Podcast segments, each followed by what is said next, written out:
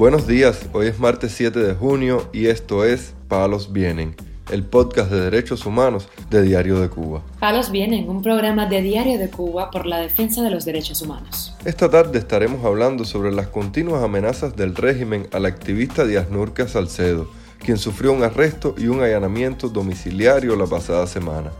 También analizaremos el más reciente informe del Observatorio Cubano de Derechos Humanos, que registró unas 477 acciones represivas en la isla durante el mes de mayo. Este martes profundizaremos en lo acontecido a la Cumbre de las Américas, un espacio que la sociedad civil, organizaciones del exilio y defensores de derechos humanos han aprovechado para denunciar ante la comunidad internacional las violaciones cometidas por el régimen. Lo más relevante del día relacionado con los derechos humanos en Palos Vientos. La activista cubana Díaz Niurka Salcedo Verdesia denunció este lunes que agentes policiales del régimen la amenazaron con enviarla a prisión durante un interrogatorio de cinco horas al que fue sometida en el técnico de San Antonio, en la provincia de Artemisa.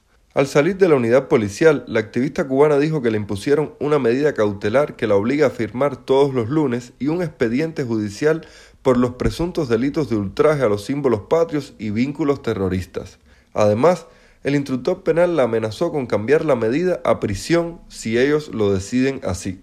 El preso político cubano Aníbal Palau Jacinto, enfermo de los riñones, recibió una petición fiscal de 13 años de privación de libertad por su participación en las manifestaciones del 11 de julio pasado en Cuba, informó su madre a Radio Televisión Martí. Laida Yirkis Jacinto Abad, madre del prisionero, dijo que su hijo lleva más de tres meses esperando porque le permitan realizarse un ultrasonido, pues padece de cálculos en los riñones. Palau Jacinto, actualmente en el penal de Quibicán, está detenido desde el 12 de julio y hasta ahora había permanecido sin petición fiscal. El 27 de septiembre de 2021 fue presentada una denuncia a su favor ante el Grupo de Trabajo sobre Detenciones Arbitrarias de Naciones Unidas, de la Oficina de la Alta Comisionada para los Derechos Humanos.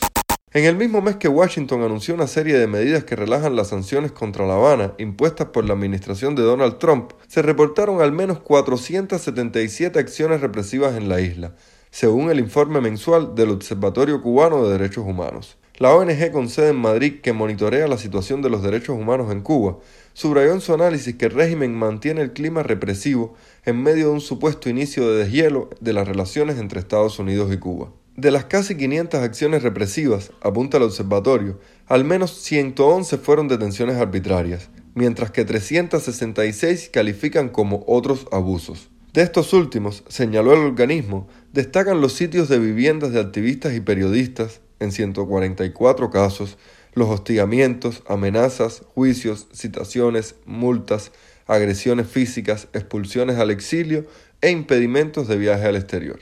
De acuerdo con el Observatorio Cubano de Derechos Humanos, el quinto mes de 2022 calificó como el periodo con más retenciones en viviendas en lo que va del año. Más de 100 personas sufrieron cortes en el servicio de Internet para evitar que denunciaran actos represivos y limitar la libertad de expresión. Palos viene. Este lunes comenzó en Los Ángeles una cumbre de las Américas en la que no participarán representantes de los regímenes de Cuba, Nicaragua y Venezuela, pues el evento celebra la gobernabilidad democrática y según Ned Price, vocero del Departamento de Estado de los Estados Unidos, ninguno de estos países son un ejemplo de ello. El portavoz del gobierno estadounidense dijo en conferencia de prensa que los desafíos que estos tres regímenes plantean, algunos de los principios centrales de la Cumbre de las Américas, eran simplemente insuperables cuando se habla de reunir una cumbre donde la gobernabilidad democrática y los valores democráticos están en la agenda. Price mencionó el caso de los integrantes del movimiento San Isidro, Michael Osorbo y Luis Manuel Otero Alcántara, al afirmar que solo en los últimos días el régimen cubano ha juzgado a artistas por cargos que en realidad criminalizan la libertad de expresión y la expresión artística. El gobierno de Estados Unidos también criticó al régimen cubano por impedir a siete representantes de la sociedad civil viajar a Los Ángeles para participar en la Cumbre de las Américas. Brian Nichols, subsecretario de Estado para el Hemisferio Occidental, criticó que el régimen cubano impidiera a siete representantes de la sociedad civil viajar a Los Ángeles para participar en la Cumbre de las Américas. Estados Unidos no invitará a los actores no democráticos de Cuba a la cumbre, pero considera que es vital que participen los representantes de Cuba que no estén vinculados al régimen, explicó Nichols. El senador cubanoamericano Marco Rubio dijo por su parte que el régimen teme que estas personas vayan a dar a conocer ante el mundo que el gobierno de Cuba es una brutal dictadura. En un comunicado de prensa, el senador cubanoamericano Bob Menéndez también dio su apoyo a la exclusión de Cuba, Venezuela y Nicaragua, porque la cumbre es una oportunidad para las democracias, no para los matones autoritarios, dijo. Pero la exclusión de Cuba de la cumbre no ha estado exenta de polémica, por lo que la opositora Rosa María Payá encaró a una representante del gobierno de Panamá que cuestionó la exclusión del régimen. El pueblo cubano no vive en democracia hace 62 años, el pueblo venezolano hace 20 años, el pueblo nicaragüense está sufriendo una de las peores represiones.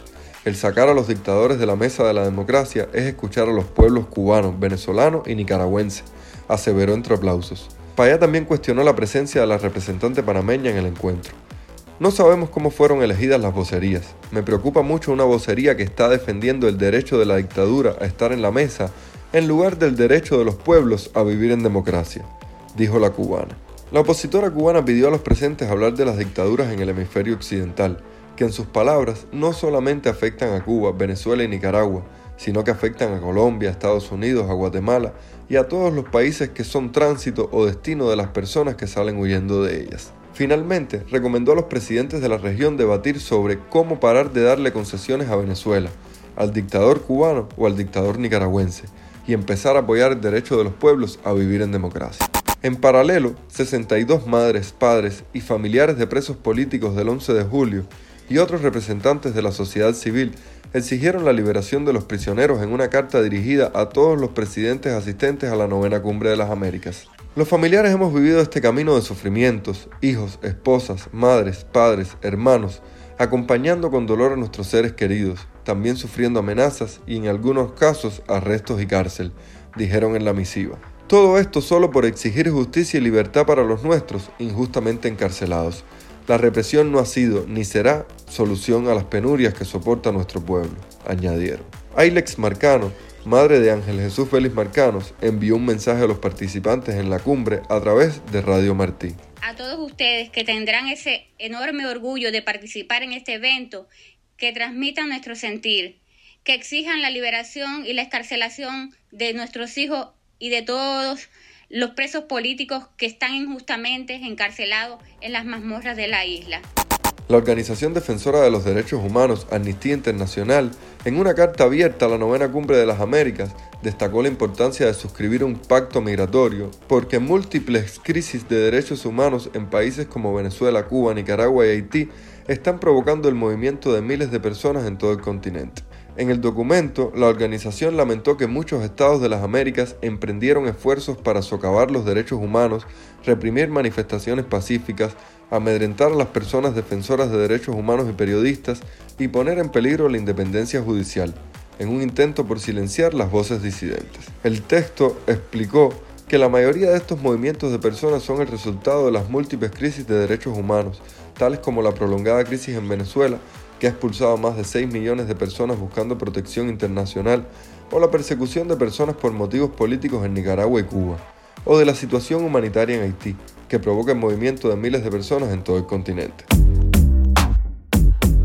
Palos Vienen, un podcast de derechos humanos de Diario de Cuba con la producción y conducción de Mario Luis Reyes. Muchas gracias por acompañarnos este lunes en Palos Vienen, el podcast de derechos humanos de Diario de Cuba. Pueden escucharnos en DDC Radio y SoundCloud.